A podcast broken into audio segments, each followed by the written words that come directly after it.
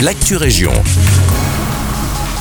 Bonjour à toutes et à tous, c'est Guillaume à l'antenne. Nous commençons cette Actu Région à Pontacelle avec des travaux sur les ponts du chemin de fer situés dans la rue du Calvaire et dans la rue du village.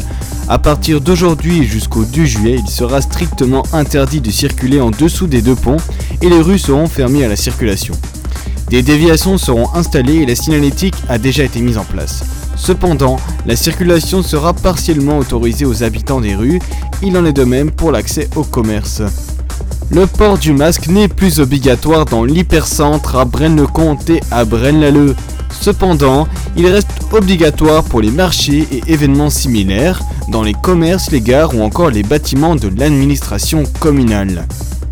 Ce dimanche à Framerie, Yves Sorza du Karaté Club Shitokai à Nivelles a passé son 9ème dame, soit le plus haut grade de la discipline. Seuls deux adeptes de ce sport ont ce grade en Belgique.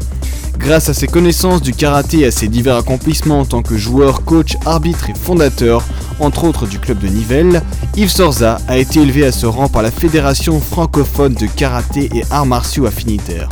Une récompense à laquelle le karatéka ne s'attendait pas. Il se dit fier et honoré par son nouveau grade. Il le dédie à ses élèves et à sa famille. Un bateau en perdition a provoqué une pollution aux hydrocarbures sur le canal à Ytre ce samedi. Les plongeurs de la zone de secours Brabanson-Wallonne sont intervenus pour essayer de limiter les dégâts. C'est un bateau de plaisance qui a coulé et son réservoir a percé. C'est déjà la deuxième fois cette année que le canal est en proie à ce genre de désastre naturel. C'est un véritable danger pour la faune aquatique et semi-aquatique. Et c'est tout pour l'actu région. Je vous souhaite une belle journée.